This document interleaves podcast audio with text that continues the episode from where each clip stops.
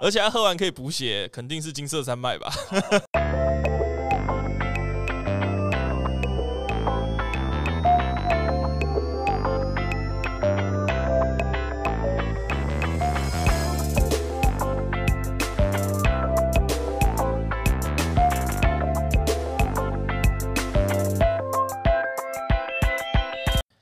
家好，我们是 BTR Studio 突破工作室，我是金奇。嗨，我是查理。今天我们录音的时间算是世界赛的第一天。哎、欸，是这个，我们虽然说是世界赛啦，但我们其实八月因为刚打完各种各式各样的大比赛，所以我们算是在休息。查理，你在休息的时候是是有做什么吗？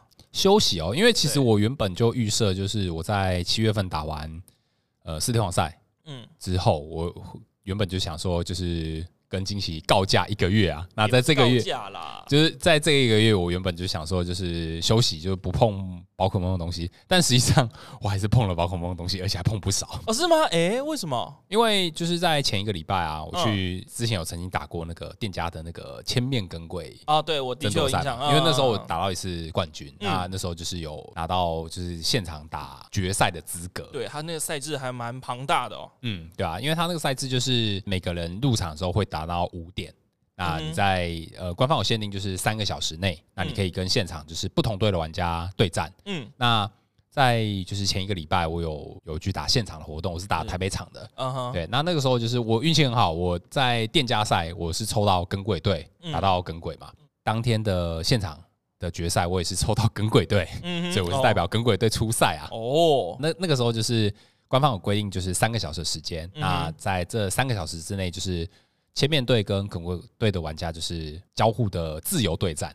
嗯哼，每你刚刚提到说每个人身上有五点，然后对，那就是打的同时就是以一个点数作为赌注，就是你输掉之后，你就要把那个点数交出去哦给对手这样。这个赛制我怎么好像小时候看过？这是宝可梦版的决斗者王国吧？它 其实有点那叫什么决斗都市，对对对对，有点像那个，就是那个还有什么昆昆虫专家羽儿，还有那个什么，就是那个那个时代的。对，就是官方定这个赛制，我觉得是蛮有趣的，因为其实它就是。总长三个小时嘛，呵呵，那因为他也没有规定是说你一场比赛就是需要打多久，他、嗯、哼。没有这个限制，所以就是你可以打得很轻松，对，你可以打得很慢，对，然后甚至是你可以边打跟对面玩家聊天，那也是完全 OK 的。你要所谓的就是获胜或怎么样的话，你是要收集到几点？诶、欸，它不是算个人的几点，它是算整队的几点，哦、整队的点数总数哦，来来分出高下这样子。了解，对，那。最终的结果就是在那次的比赛，那是耿鬼队获胜。哦，其实这个说实在话，操作的空间很多，也不得不说，操作的空间应该是说了。假如我刚第一一第一个瞬间就是，我当然之前知道这赛制，可是现在又在突然又在想起来的话，嗯，呃，假如说真的遇到，好，我们现在分成耿鬼队跟千面队，是，然后最后比总数，哎，然后大家全部都在旁边。吃吃午餐纳凉，然后打传说对决，打电动，打暗黑破坏神，是。然后只有一组人马，嘿，来比赛，啊哈，那是不是输掉的那一边就输掉了？呃，对啊，其实其实应该来讲是这样子，没错啊。是哎，对啊，其实应该来讲这样子没错。可是光可是不可能这么无聊啊，应该不会这么无聊了。我相信这些打到上面的这些玩家，应该都是有这个强大的荣誉心，和这个为自己跟为团队获取荣耀的这个决心。而且你看哦，在店家打千面梗鬼赛，你要你是要五场全胜，你才有办法拿到打现场决赛的资格。是啊，就是去打都不是骂咖，好不好？的确，的确，的确，对啊，那。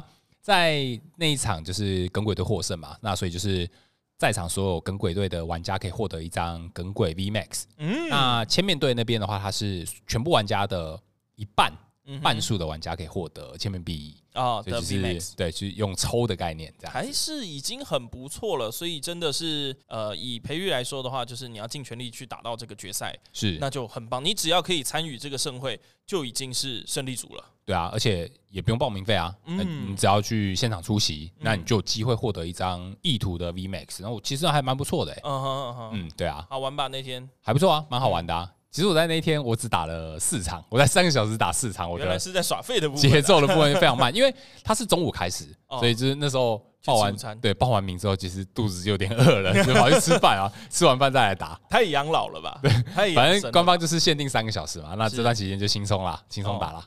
可恶，不够刺激，应该要来个什么，就是超级淘汰什么，就是只要说这可以在这个三个小时之内。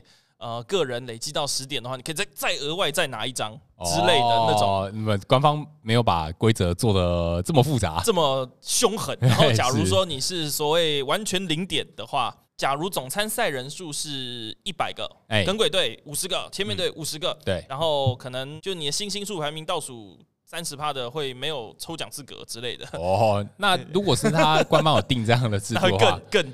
碰撞会更激烈，但看起来方方没有想要让这个比赛这么的凶残啦。对对，那当然就是宝可梦还是个合家欢乐的好活动。对，就是可以在露营野餐的时候拿出来玩一玩都可以。对，没错没错，不要这么竞技项，不要说什么就是黑暗游戏、决斗者王国输掉了要直接被抓去什么 心智崩溃之类的。对对对对，这这不太 OK。OK，对，在露营的当天。也就是世界赛的第一天的赛事嘛，没错。那我们在录音的同时，就是也在展开中第一天的赛程，就正在比赛。对对，那不知道这次的比赛结果如何啊？那就是还是希望，就是我们台湾出去代表的选手，还是可以获得，希望可以获得好成绩啊！我真的是这么衷心的希望的，说不定其实某程度上。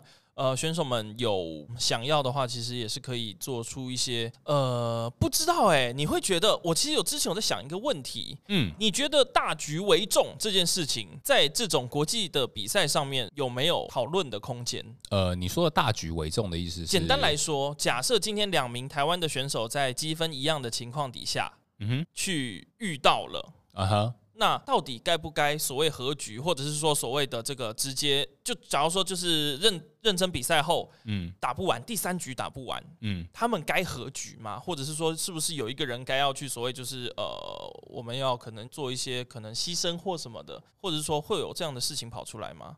可是如果是两个人同时。在可能重要的关头遇到的话，是那其实严格来讲，嗯，最保险、最保险的方式就是你可以让其中一个人上去嘛。当然，那其中一个上去，那代表说他就有机会挑战更高的位阶。是对。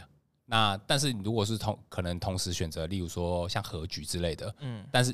这样会有风险吗？对，就两个人都有机会再冲击，但也有机会两个人一起摔。对，没错。嗯，我觉得这个东西没有标准答案。好难哦，这其实还是看他们选手的当场判断了。对，我相信他们都是这样子打比赛，可以去打世界赛的，一定有办法，就是呃，去做出一些合理的推断，去让他们觉得说他们觉得最好的决定，最好的方式啊。嗯，对啊，没错，我同意。对啊，但是其实这次的世界赛啊，大家好像。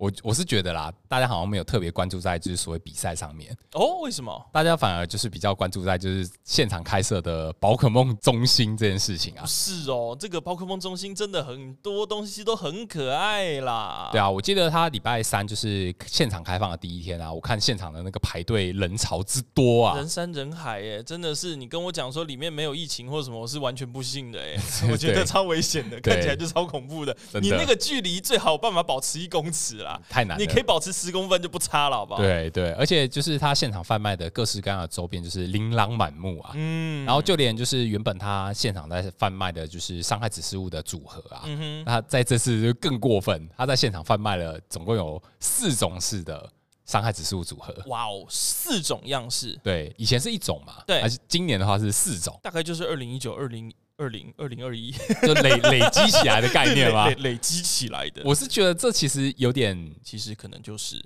夸张。对，而且官方还有限制，就是你去现场买的玩家，你只能买一个，不是一种一个哦，是。只能四种挑一个，好狠哦！对，然后就是如果你想要再重复购买，那你就等于要重新排队的意思。哦，重新排队还是可以的哦。对啊，但是因为现场排队的人实在太多啦，嗯、所以你有可能就是你排完结完账。出来要重新排，可能要花上好几个小时的时间呢。天哪，对，那是相当可怕的一件事啊。那这一副伤害指示物真的是不得不说，它价值连城呢。对，就是可能应该蛮贵的，就是会非常稀少，超级贵的那种。嗯、对啊，没错没错。我好希望有人可以在现场帮我买到一组，我只要一组就好，任何一组都可以啊。没事啦，你可以花点钱。要，我觉得那不是要花点钱，是花很多钱。它原价是多少啊？原价的话，我记得应该是三十块欧元吧。三十块欧元大概是落在一千五左右，一千块左右。哦，一千块而已吗？差不多，以汇率来讲的话，目前是一千块左右。对。那你认为 认为价钱的部分吗？最后的收敛回来的价格？因为一九年啊，你如果是参考一九年的话，那个时候在就是美国华盛顿，华盛顿那时候现场贩卖的上海指数的组合也是卖三十块美金嘛。Uh huh. 但是有些在国外打比赛的玩家后来有带回来台湾，就是可能像贩售啊之类的。是是是，是，其实他们那些就是有成功卖出一些价钱，我记得好像都是两千块以上。嗯。有些可能甚至更多，嗯哼嗯哼，对，所以还是有机会啊。所以我觉得这一次的这个物品又变得更难得、更难取得了的话，会不会飙破五千呢？我觉得是有可能的啦。我觉得是蛮有机会的。但是我觉得你如果一副指示物卖到五千块的话，嗯，那有可能那个东西就是你只会收藏用，不会拿出来就是实际使用。没关系，你可以买两副啊，一副拿来用，一副拿来收藏啊。一副你一副就很难买了哦，是吗？对啊，你一副就很难买了。有钱就有钱就买得到了。好啦，那那个 那个感谢惊喜啊，不要想，没这可能的，想得美，想得美。嗨嗨，你不要在旁边旁边看着我。是，好啦，那这个礼拜闲聊就先到这儿。好，那我们来讲今天的主题。嗨，今天的主题啊，就是呃，我们之前有在做就是宝可梦卡牌的说书系列嘛。嗯。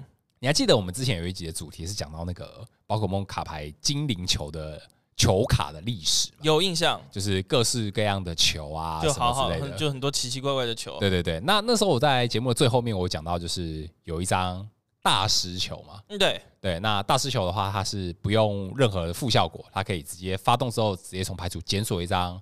宝可梦卡上手，直接绑架一只宝可梦，就像我们在游戏里面一样。对，没错，这个球丢出去，你就得跟我走，就是百分之百获得。对，那就是这个强盗下山掳那个压寨夫人的概念。对，对就是我就看上你了，我就是要你跟我走。对，你没得什么的都你没得拒绝啊。对，不得拒绝。没错，好过分的卡。那因为这张卡就是特别强嘛，嗯，所以。在那个时候，官方就是给他做了一个标志，叫做 Ace-Spec。Ace-Spec，对。那我们今天的主题，我们就要来讲讲这个 Ace-Spec 叫做什么啊？好，太好了，因为这个东西听起来就很酷，很破坏平衡。对，就是因为它破坏平衡，所以官方有做了一个 Ace-Spec。那 Ace-Spec 它叫做王牌规格。嗯哼。那王牌规格的话，它就是官方有给它一个限制啊，一副牌组只能放一张王牌规格的卡片。了解，就有点像现在呃这个时期的光辉宝可梦的感觉嘛。对，没错，没错。那我们就是来聊聊这个 Ace-Spec，然后他以前的一些很过分的卡。对，没错。所以今天我们工作室又要来说书了。好诶、欸，嘿，那我们就节目的部分我们就开始喽。好。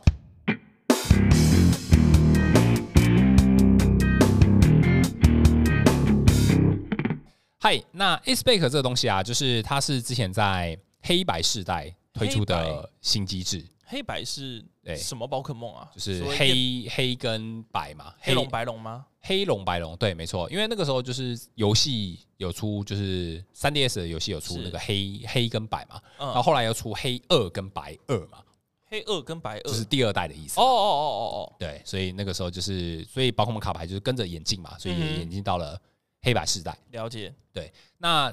这个 Ace-Spec 这东西啊，叫做王牌规格。嗯、那在黑白时代的后期出的新机制。嗯哼。那这个新机制有一个共通点，就是它里面所有的卡片全部都是物品卡。哦，就像光辉宝可梦，它都是宝可梦卡一样。对。嗯哼。那就是在其实宝可梦卡牌在不同的时期啊，它呃它有一些特定的卡片，官方会给予一个就是比较不同的新机制。嗯哼。例如说像是我们现在在讲的 Ace-Spec。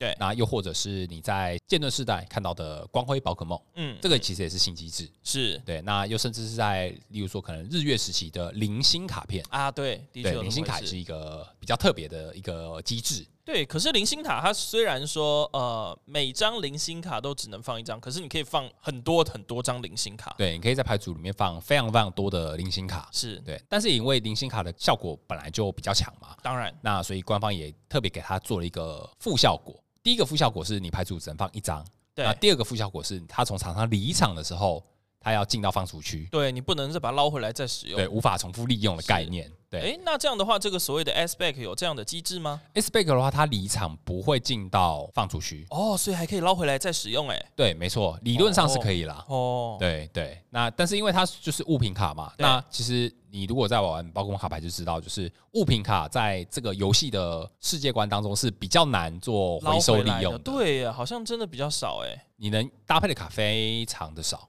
非常的少，那是多么的少。对，例如说你要回收的话，就可能要用我们现在标准赛环境的，类似像浮潜釉啦，啊，要或者是在之前就是日月世代的资源管理智慧型，啊，是是是，对，要类似那种卡片才有办法做，就是说那我知道了，星月了。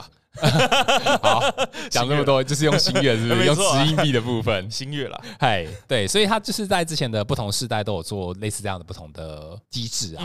对，那我们这个。礼拜主题，我们就要来讲讲，就是之前曾经在黑白时代推出过的 Ace-Back。好，我迫不及待想知道有哪些很做坏的卡。其实，呃，我刚刚讲过，就是 Ace-Back 的话，它有一个共同点嘛，就是里面所有的卡片全部都是物品卡，都是 Item 卡。对，那它物品卡的话有分两种，一种是可以单独直接使用的物品卡，嗯哼，那另外一种的话就是宝可梦道具。哦，就是贴在装备，对，贴在宝可梦上面的装备。嗯嗯嗯，对。那我们就是今天的话，我们就来一一介绍。好诶、欸，嘿，在这个介绍的部分的话，我就是主要就分三个层面来讲。嗯哼，第一个就是一般的所谓的物品卡。嗯，哎，那再来的话就是宝可梦的道具。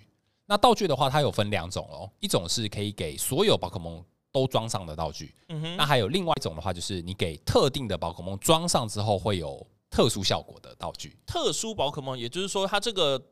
装备也就是宝可梦道具，是只能装在某一只特定的宝可梦身上吗？应该是说它可以装在所有的宝可梦上，哦、但是装在特定的宝可梦身上可以获得增强的效果。哇，专武的概念，对，可以这么说，有一点点像现在的苍响的剑，对，那个就是不饶之剑，不饶之剑，对，那种感觉，对，没错，完全正确。好，嘿。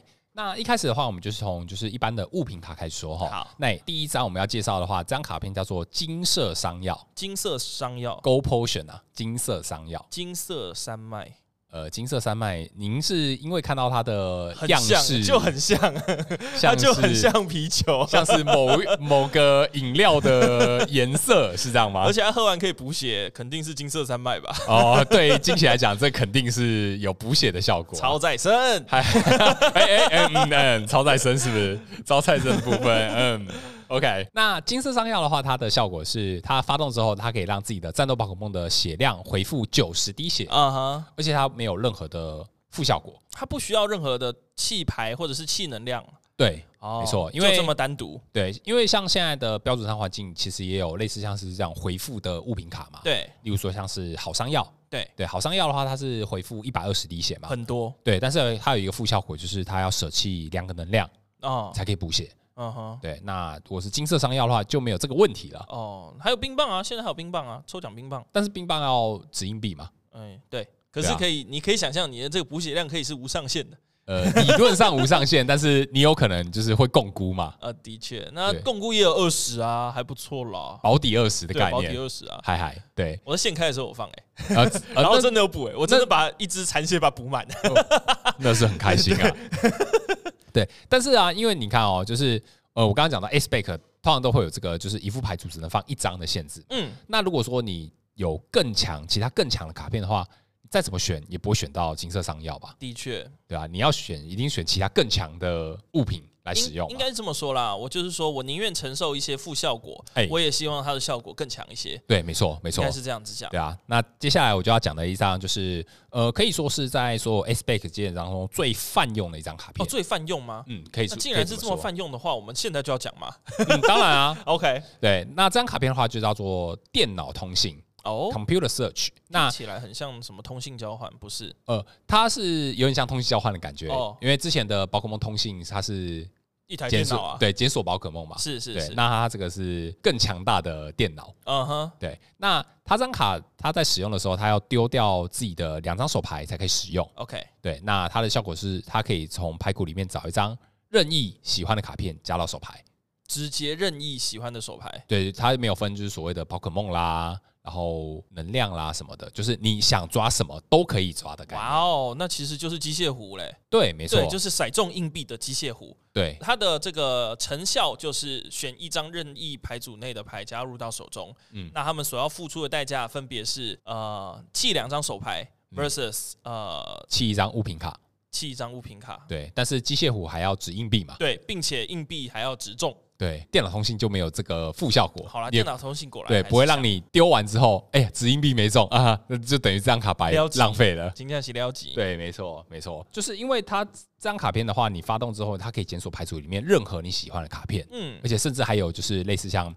弃手牌就是压缩手牌的效果。的确，我可以把一些可能卡在手上，我现在用不到的，可是我想要补充牌的的的空间去把它压压下去。对，所以这张卡片的话，就是即使在现在的国外就是开放赛的环境，这张卡也是非常非常的泛用哦。对，所以可以把这张卡当做是最泛用，而且甚至是说最强的 Ace-Spade 卡。应该是真的是这样啦，应该是说，因为它很多，我们刚刚有提到说，不管是可能补血呀，又亦或是所谓的专武啊，或者是道具，宝可梦道具，也就是装备，哎，这些东西它其实都有一些时效性。嗯，是啊，对，我们说补血的话，其实你看，像呃，我们就拿刚刚讲的金色商药来说好了，哎，你补九十，嗯，你假如说一只，嗯，在很早期的宝可梦游戏里面补九十，一定是很多，对。可是你看，现在假如说 VMAX 环境可能三百，你补九十好像其实还好。对对，所以它是有所谓的时效性跟它时期性的。对啊，而且还有一种尴尬的状况，就是你的宝可梦如果没有受到伤害，哎，对啊，那就卡在手上。哎，对，就卡在手上。然后如果如果手上有博士，你到底要不要用啊？很尴尬啊。果然还是通信站呐。对啊，没错，对，所以就是你在开放赛这张卡，就是在玩家当中是非常非常的泛用。嗯哼，你想不到放什么 Ace-Spade，那你就放电脑通信，准没错。对，那再来第三张的话是这张卡片叫做搅乱交换哦，哦，呃，英文叫做 Scramble Switch。嗯，那它的效果就是自己的战斗宝可梦跟一只备战宝可梦就是做互换。OK，Switch，对，就是 Switch 的效果。那除此之外，就是它可以选择在原本战斗训练的宝可梦身上的。任意数量能量移动到那只新的宝可梦身上。哦，它除了换位之外，又有能量转移的效果。哦，换位加能量转移，对，没错，就是这张卡就是两个效果一次满足啊，很棒哎，嘿，对啊，所以就是这张卡啊，就是我我在我的理解就是它这张卡同时就是有。宝可梦交替，嗯，然后再加上之前我们曾经有一些特定的宝可梦上面有一个什么圈圈之路的特性哦，你说可能像呃日月环境的希多兰恩 GX，对，又亦或是现在现在目前现行版本的鬼角鹿 V，、嗯、对，鬼角鹿 V 现在好像叫什么晋级之路。叫开拓之路，开拓之路，哎，OK，就是这这张卡就是同时带有这两个效果，哦，有这种感觉，对，没错。其实这张卡我觉得它假如是放在一些呃撤退费用比较高的牌组，然后血量也血量上限比较高的牌组，嗯，我觉得是蛮合适的。哎，它有几个，我觉得它这张卡还有几个特点啦。第一个，嗯，它可以把这一套牌你的攻击能量需求相对高，嗯。然后撤退费用也不是所谓一费零费的这种，像梦幻就不可能用这个，很笨。我觉得对，没错。然后再加上这个，你血量要够高，因为你这样才有办法所谓承受伤害之后，你还有办法活下来。嗯，对啊，对，要这几个点：撤退费用，然后能量需求和血量。是，我觉得这个都很高的话，那当然，通常你能量需你能量需求高，你的这个攻击伤害也会高了。通常，嗯。我觉得就很适合放这张哦。我觉得，嗯，对啊，呃，使用招式的能量需求高的话，对，对你就可以直接，例如说换位之后又把能量丢给他，让他让第二只继续打。你光想象你就是四颗火能的喷火龙，然后又可以再重新再揍一圈，那是很棒。对对，就是换另外一只再打一次，对，这样的概念，再来一次。对，没错没错。嗨，那再来下一张的话，这张卡片叫做探宝器，叫 Dancing Machine。这张探宝器啊。在之前的就是宝可梦游戏的原作也有出现过哦，它就是可以检索那个地上隐藏物品的那个道具哦，好像有这么回事。对对，它只是跟它是相同的东西。嗯嗯嗯。嗨，那它效果是这张卡，它在使用的时候要要舍弃自己两张手牌才可以使用哦。对，那它效果是它可以从弃牌区找一张训练家卡片给对手看过之后加入手牌，还不错哎。嗯，就是我们刚刚前面讲到就是电脑通信嘛，电脑通信找牌组的。对。对，那这张探宝器的话是找弃牌区的的训练加卡的训练家卡。OK，对，那很棒哎，我可以就是弃两张手牌之后发这张探宝器，嗯，然后减新月，然后新月再发动再减探宝器，怎么又怎么又是新月？烦不烦？为什么要一直找他？神经病是不是啊？搞什么东西？你是不是在演呐、啊？对，那这个东西啊，因为它是之前在黑白时代出过的，嗯，对，那它因为多了 Ace-Spade 这个规格，但是这张卡片啊，在之后的开放赛环境。被一张卡取代掉了。哦，之前在 XY 世代啊，它曾经有出一张物品卡，叫做对战搜寻器，叫做 Versus Seeker 啊，Seeker Seeker 非常有名哎、欸。呃，您说的是没有，就是真的就是这一张卡，对，就有点像小蓝色盾牌的，对吧？我有印象，对对对，没错，对，你看连我都有印象，知道。对，那张卡它的效果是，它发动的时候可以从弃牌区找一张支援者的卡片给对手看过之后加入手牌，很强。对，因为其实大部分你你需要回收的东西，其实大部分你会想要来回收，都是要回收就是志愿者。是啊，你会使用到物品的几率其实比较低一些些。嗯，对。哎，等一下，暂停一下。Seeker 它就是所谓也不需要付出任何的费用，或者是付出任何的手牌吗？对，它是发动之后直接捡，那就发一张直接捡，然后也就可以在牌组里面放四张 Seeker。没错，那被代替刚好而已啊。对啊，所以所以你你看啊，你在开放赛环境，如果你有对战搜寻器，那谁要放新约？那难怪，你看，难怪我可以直接捡回收，那舒服多了吧？是啦，对啊，那所以就是。那张就是对战搜寻器，在现在的开放赛环境也非常非常泛用，算是必备了。我看对，几乎可以说是必备。嗯，对啊。那再来下一张的话是呃一张物品卡，叫做宝可梦回收旋风。哦，听起来很酷。哎、欸、啊，你看它名称叫做宝可梦回收嘛，那宝可梦回收还有旋风，对，那一定是跟针对在自己场上的宝可梦回收相关。嗯哼，嘿，那它效果就是它可以选择自己一只宝可梦，然后将那只宝可梦跟它附上的所有卡片回到手牌，好眼熟的效果。这张卡惊奇应该非常眼熟吧？对不对？啊，惊奇是是之前在使用什么宝可梦超级回收？好好好眼熟的效果，为什么要放这张啊？为什么不放宝可梦回收就好了？为什么不放宝可梦超级回收就好？你还可以还可以放四？不是哦，中文就没有出这个东西哦。你在说什么？哦，没有，我的意思是说，你就是放我吸尘器那张就好了。对啊，但是这个不用笑，不用指硬币嘛。哦，没关系了，会就是百分之百会中嘛，会中了。OK OK，对，那因为这张卡片它就是不需要指硬币的宝可梦超级回收，嗯，所以其实这张卡片的话，我就把它叫做是超级宝可梦超级回收好了。超级宝可梦超级回收，对，没错，因为不用付任何副效果嘛。是，对。可是我觉得它这一个，我猜它一定就没有在所谓的开放赛环境这么泛用，嗯，因为它只有一张，对。它只能用一次啊。呃，这种会把宝可梦直接回收起来的这种套牌里面，比较常见的会是有一点点那种呃 loop 的这种感觉，对，就像尤其像现在的所谓这个黑莲阿尔，嗯，纯阿尔的黑莲，嗯，这种感觉。那你通常这个动作要做很多遍，可是你只有一张的话，你不太可能去依靠它做这件事。对，没错。呃，顶多啦，顶多就是可能在做。补强就可能说纯阿尔黑莲，然后你假如说现在所谓开放赛环境，你还可以放这个超级宝可梦旋风，宝可梦回收旋风 是顶多啦，顶多是这样。对，所以我觉得它应该在所谓现在开放赛环境并不泛用。对啊，因为如果你想要用的话，你绝对是用什么像是电脑通信之类的东西吧？是啦，那些都还比这个来的泛用多吧？泛用多了啦。对啊，没错。嗨，那再来下一张的话，这张卡片我们之前就介绍过了，啊、就是大师球。嗨，大师球的话就是完全不用付任何效果的。高级球啊，嗯，流氓球，就是、不用付，不用弃手牌，可以直接从牌组直接检索，直接直接撸人不付钱，对，没错，呃，不付钱就不算飘，哎哎，喂喂，不要乱讲话，对，所以他就是发动的时候可以直接从牌组里面找一张宝可梦卡片给对手看过之后加入手牌啊，是。对，完全不用付任何的副效果。不用付钱，对，没错，嗨，是。嗨。那物品卡的部分我们就讲到这边，那再来我们就讲讲，就是之前曾经出过的 Ace Pack，但是是宝可梦道具的 Ace Pack。哦，嘿，第一张卡片的话，它叫做岩石墙啊，看起来好酷哦。嗯，这张卡片的话，跟我们之前在呃，跟我们现在就是标准赛的有一张卡片其实有点像，长得也有点像。对，没错。那这张卡的效果就是，呃，附带这张卡的宝可梦，如果受到对手战斗场上的宝可梦招式伤害的时候啊。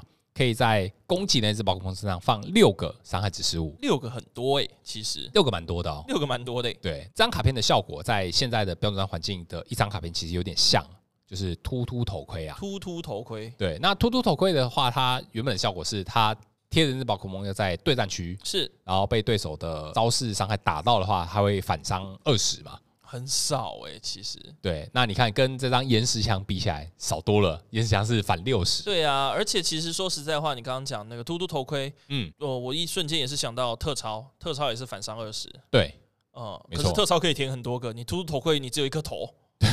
对，除非你是乌鸦头头，你可以装四个。哦，OK，好好好好好酷哦。对，但是这张岩石墙啊，它其实还有一个。隐藏的附带条件，因为他只有说这张卡所携带的宝可梦，他并没有说他一定要在战斗区，是，所以其实他在后备区如果被像是扑伤的招式打到的话，他也会反伤。哦，被扫到台风尾，他也会弹给人家。对，没错，脾气很差哦。对，没错，所以它就是一个隐藏的附带效果啊。了解。对，但是这张卡因为毕竟 S Back 一副牌只能放一张嘛，不会放这张了，很奇怪。要怎么选？好像也不会选到它。对呀，嗨。那第二张卡片的话叫做生命水滴哦，那这张卡也是一张宝可梦道具哦。它的效果是，携带这张卡的宝可梦如果被弃绝的时候啊，对手获得的奖励卡会减少一张。嗯哼，对。之前呢、啊，就是在宝可梦卡牌，在不管是日日月时代或者是剑盾，它曾经也出过类似这种，就是可以减少对手拿奖励卡的。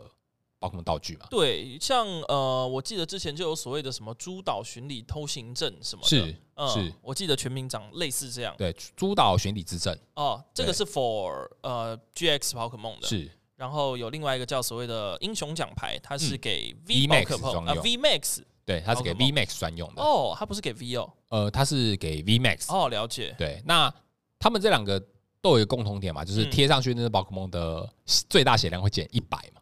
那是减很多啊！对，没错，它是减一百，然后对手击到的时候获得就是可以减少一张对奖励卡。对，但是这张卡它没有任何的副效果，就是贴上之后，你不小心就是直接把它弄到气绝的时候，对手也可以直接减少一。OK，它没有那么大的附带条件，例如说可能就是要被对手的招式伤害击倒啊才会减少，它是只要倒了，只要倒了就减少。哦。那也还算，可是它的出发条件比较比较好触发，呃，比较好，对，的确比较好触发，比较好触发，范围是比较广的，对，没错没错，嗨、嗯，好，那这两张的话就是给就是一般的宝可梦所装的宝可梦道具的部分，我就介绍到这边。那再来最后啊，我要介绍就是宝可梦专用的道具哦，就是给特定的宝可梦附加上的特殊道具。终于要来聊专武了吗？我的天，我这句话讲三次哎，对，没错，我们就要来聊聊就是这几张非常非常特别的专武啊，嗯，嗨。那因为就是你知道吗，在黑白时代，它就是主打是所谓的黑白龙嘛，球雷姆的部分啊，是嘿，所以它在 S Pack 这个卡片啊，它有做就是给焰白球雷姆或者是暗黑球雷姆专用的专武。那我第一张的话就要讲讲这张暗黑球雷姆专用的专武，这张卡片叫做水晶之墙。水晶之墙，嘿，那听起来是可以让它变得比较硬。对，可以这么说。呃、水晶之墙的效果是，这张卡如果有贴上就是暗黑球雷姆 EX 的话。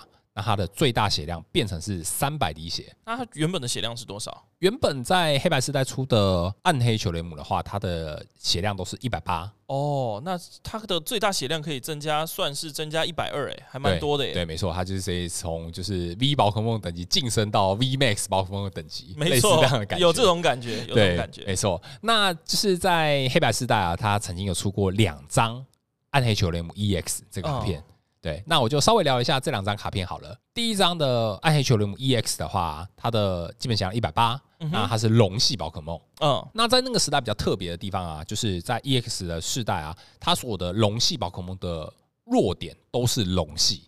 我觉得这才是比较符合游戏的设定吧。龙系宝可梦蛮多的弱点都是龙系，而不像现在的宝龙系宝可梦没有弱点。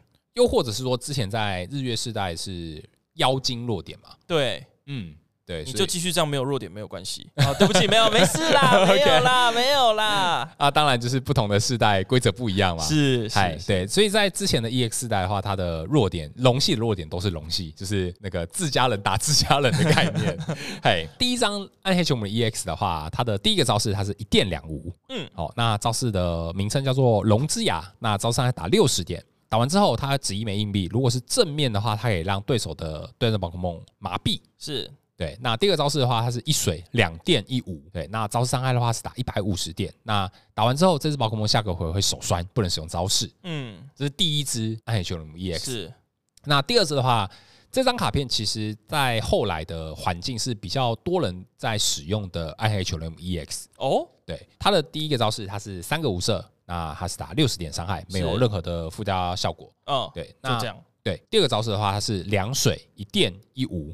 那它的招式名称叫做黑色大炮，好好好好中二的名字。对，没错，它叫 Black Ballista。黑色大炮，直接哦，对，没错。你还敢不敢再直接一点？那它的招伤害就是简单明快，打两百点伤害哦。对，那打完之后，它这只宝可梦要选择就是它自己身上三个能量舍弃。哦，这就是我们所谓喜欢的伤害曲线跟伤害的这个，就是你伤害够大，虽然你会有所谓的负效果，可是我只要想办法去弥补这个负效果。那就可以了。对，没错。那在那个时候，黑白世代，你要怎么弥补这个负效果呢？嗯，之前有曾经出过一张，就是水箭龟，是对。那那只水箭龟，它的特性叫做祈雨啊。哦，对。那它的效果是，这张卡在场上的时候，你如果手牌有水能量的话，你可以不限次数任意的填给自己场上宝可梦。哦，听起来有点像那个啥去了，那个雪融雪融儿，对，对，但是雪融鹅它只能限制就是后备区的宝可梦嘛。哦、那水晶龟的话，它不限后备区跟对战，你想到手上有就可以填啊。突然想到，哎、欸，我有水能量也填。可以，对，所以那个时候在赛场上的话，就是比较多人会拿来使用的暗黑九龙姆，就搭配奇遇水箭龟这张，可以想象，因为看起来它的这个所谓黑色大炮，这个伤害两百是真的是很轻松，可以弃绝所有在那个环境底下的 EX 宝可梦的。我认为，对，因为那个时候的 EX 宝可梦其实它就是指。全部都是基础宝可梦。哦，对，那它的血量其实也就大概介于一百七、一百八左右。嗯哼，对你这个一拳打两百是几乎可以，欸、对一几乎可以一拳击杀的状态。而且，就算我们刚刚提到了所谓装上装备上水晶之墙，哎，让它最大血量变成三百的宝可梦，嗯，你装在这个暗黑球雷姆身上，可是问题是它也是弱弱龙啊，点是弱龙啊，所以是啊。这个两百打在你身上也是打四百，也是打穿呐。对，所以突然发现这个水晶之墙没什么用哎。突然发现，可是你打其他的会有一点用处吧？哦，是啦，对啊，是啦。我我血变三百，你可能没有机会一拳把我击倒。的确，对，我就有机会打到第二下。好，类似这样概念。好吧。嗨，那第二张的话就是搭配就是燕白球雷姆的。宝可梦道具啊，哦，另外一只球雷姆，对，另外一只球雷姆啊。那这张卡片的话叫做水晶之刃啊。哦，所以刚刚一个是盾，一个是矛，对，没错。它的效果是这张卡所附上的焰白球雷姆 EX，就是它使用的招式是给予对战宝可梦的招式伤害会加五十啊，加五十很多哎、欸。原本我们常见的一些什么头带、腰带之类的，落在三十，对，都加三十，它是。没有任何的特殊效果，直接加五十，巨量提升。对，没错。那在黑白时代也出过两张燕白球雷姆 EX 啊。嗯哼。对，那它的招式的部分，我这边也稍微解说一下它的招式效果好了。嗯。哎，第一张燕白球雷姆 EX 的话，它的第一个招式它是一火两无，那它的招式名称叫做龙之流，那招伤还打六十点。啊，打完之后，它可以值一枚硬币。如果是正面的话，它可以选择弃牌区的一张基本能量贴在自己这只宝可梦身上。好像还行，就就就比刚刚那只好一点。就这样，有机会可以填能。对，没错。嗯、那它的第一招会拿来做补能量效果，是因为它搭配第二招使用。嗯，哎，那它第二个招式的话，它是两火一水一无。OK，对，那它的招式名称叫做极寒冷焰呐。好。也是很中二的名字哦，因为这个招式它在原作之中，它是焰白球雷姆的专属招式哦，只有他会用。哦，只有他会用，对，它是水火这样，对，就非常非常厉害，冰火冰火五重天，类似这样的概念，对，嘿，那他的招式的伤害是一百五十点，那打完之后他要选择舍弃这只宝可梦身上的两个火能量，是，但是它有一个额外附加效果，是可以让对手的战斗宝可梦灼伤啊。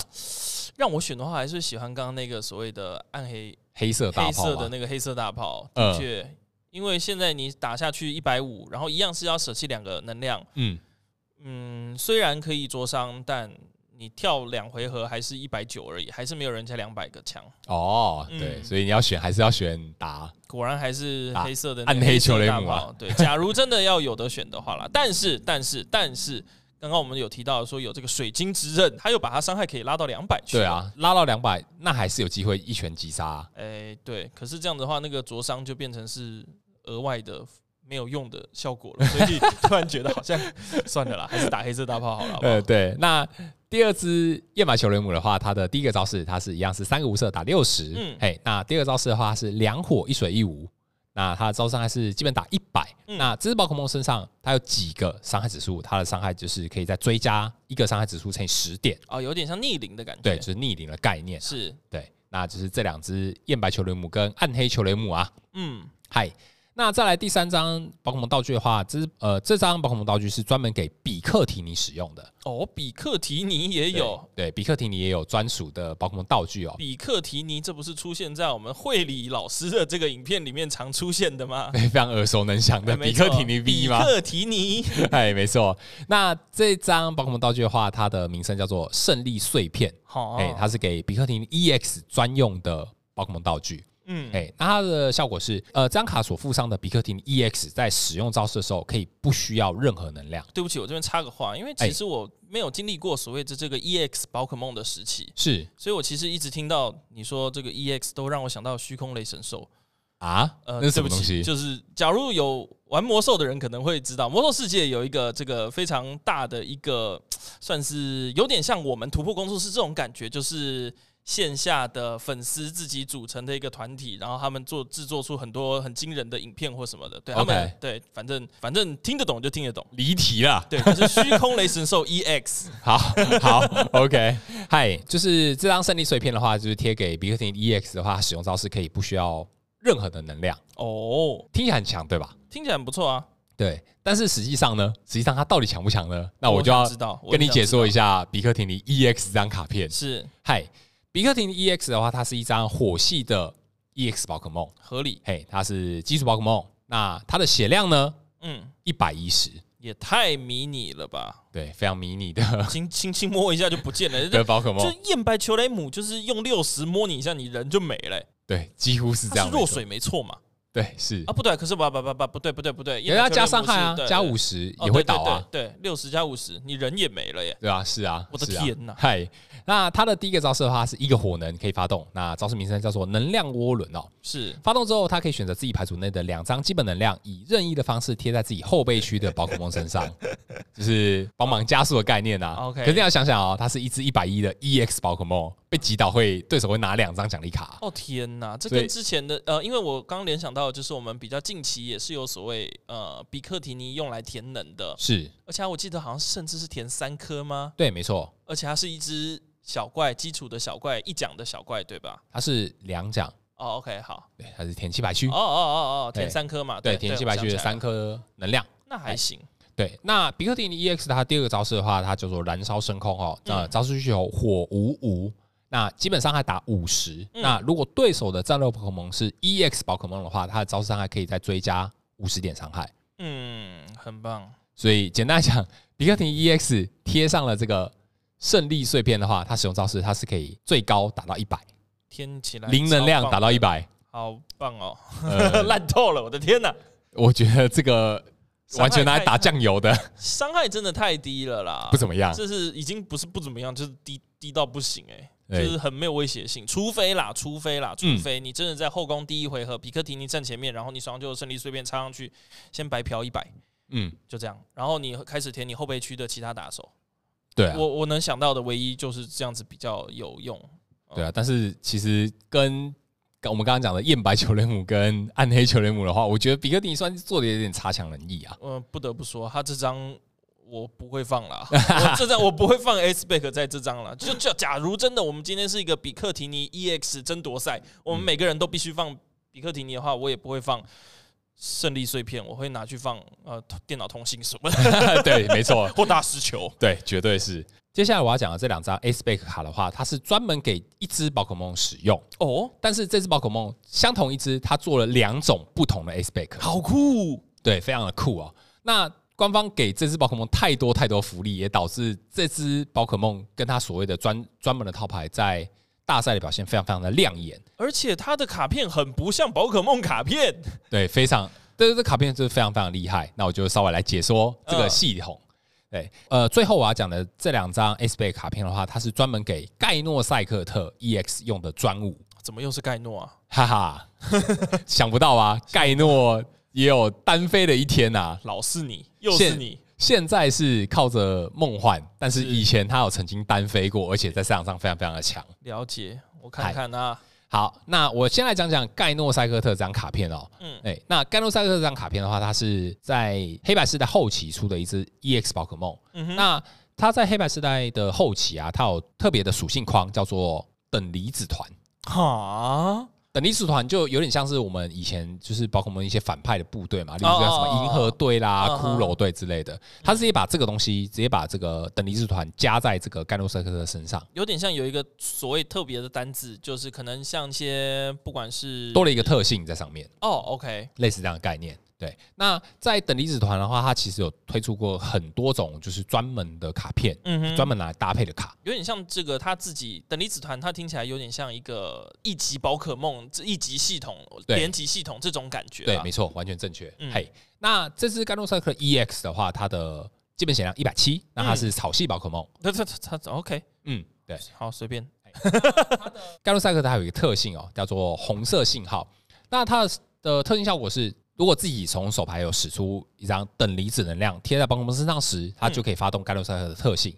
那特性呢，就是老大的效果。哦，就是把你抓出来。对，没错。我手贴就附带有抓出来老大特性的效果，太强了吧？对，那那张等离子能量的话，它是一张无属性的能量，无属性的特能。OK，它没有任何的附带效果，它就是。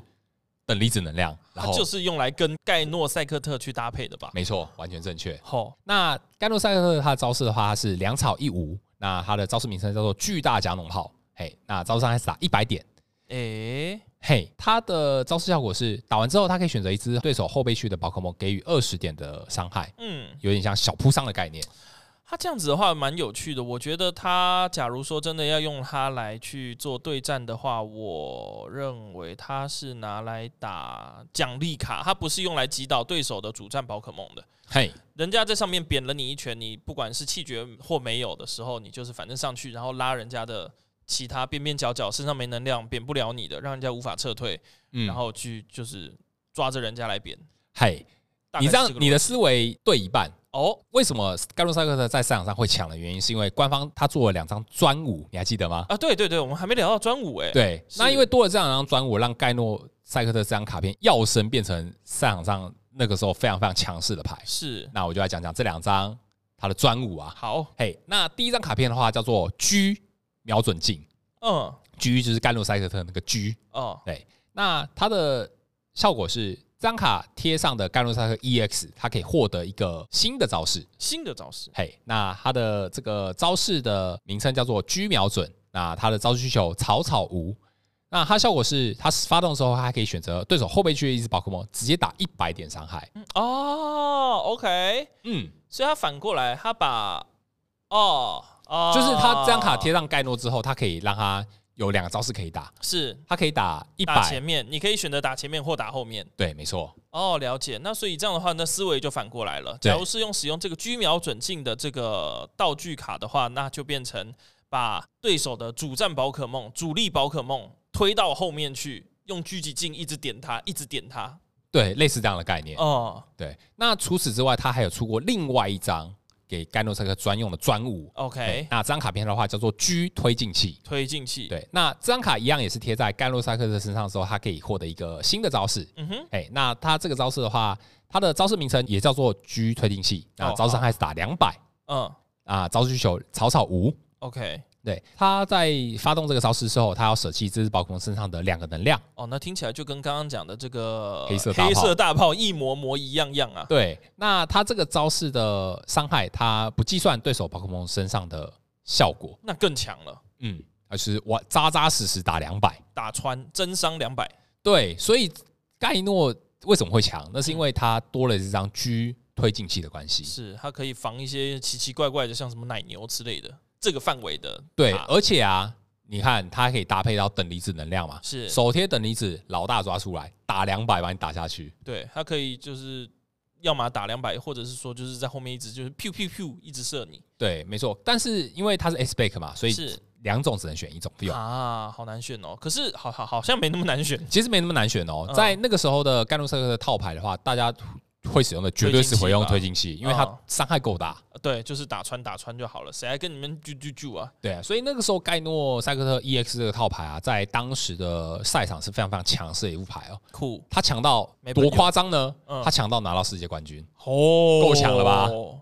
有趣。嘿，那这副盖诺赛克 EX 套牌的话，它是在二零一四年拿过世界冠军，公开组的世界冠军，很合理啦。它光是填能就可以发老大，这个效果就已经很过分到不行了。对，那这副套牌它的概念啊，就是它是主打盖诺赛克 EX 加另外一张草系宝可梦叫做碧丽吉翁 EX。OK，对，那碧丽吉翁 EX 的话，它的基本血量一百七，它一样也是草系宝可梦。嗯，那它的特性是。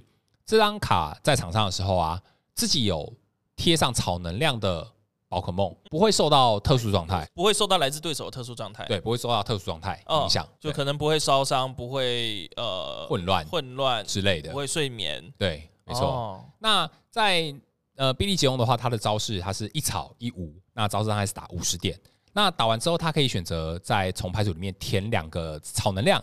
到自己场上的宝可梦身上，填能机加防特殊状态。对，填能机加防特殊状态。对，没错，了解。所以它就是臂力吉翁当引擎，臂力吉翁当引擎，然后填能给盖诺，就是当当盖诺的这个驱动引擎。对，那盖诺出来之后，我可以手贴等离子能量，老大效果。哦，然后很强。对，然后就是打伤害，把你打残了，到处调动，然后盖诺加农炮。打后背区，好痛苦哦！击倒，然后你如果你的血量够高，那我就装狙推进器，再手贴等离子能量，再把你抓出来打两百，好痛苦哦！类似这样的战术哦，那听起来是很活的一套牌哦。对，它就是这副套牌的话，它主要就是有高伤害，听起来很好玩。对，招式伤害打很高，然后也有扑伤能力。嗯，对，然后在同一个回合，你同时可以发出来支援者，同时又可以有机会做到老大的效果。嗯，对，所以它这副套牌在当时的赛场，它的对应能力非常非常厉害，过分了啦，过分了。嗯对啊，不愧是有 Aspec 的牌组。对，所以这张 S-Spec 可以拿来组成一副完整的套牌。嗯，盖诺多了 S-Spec，它就成为赛场王者。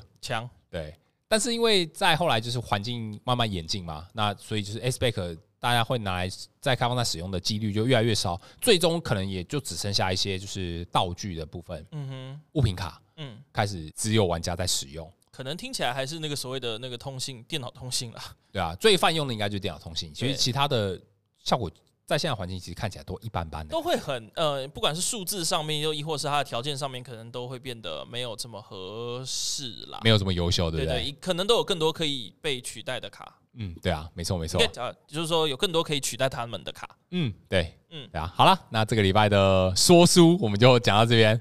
喜欢我们的朋友，不要忘记订阅、按赞和分享。嗨，那如果你喜欢我们节目内容，也欢迎分享给人在玩宝可梦卡牌朋友。好，那我们今天就节目到这边告一段落，我们下礼拜见。嗨，下期见，拜拜，拜拜。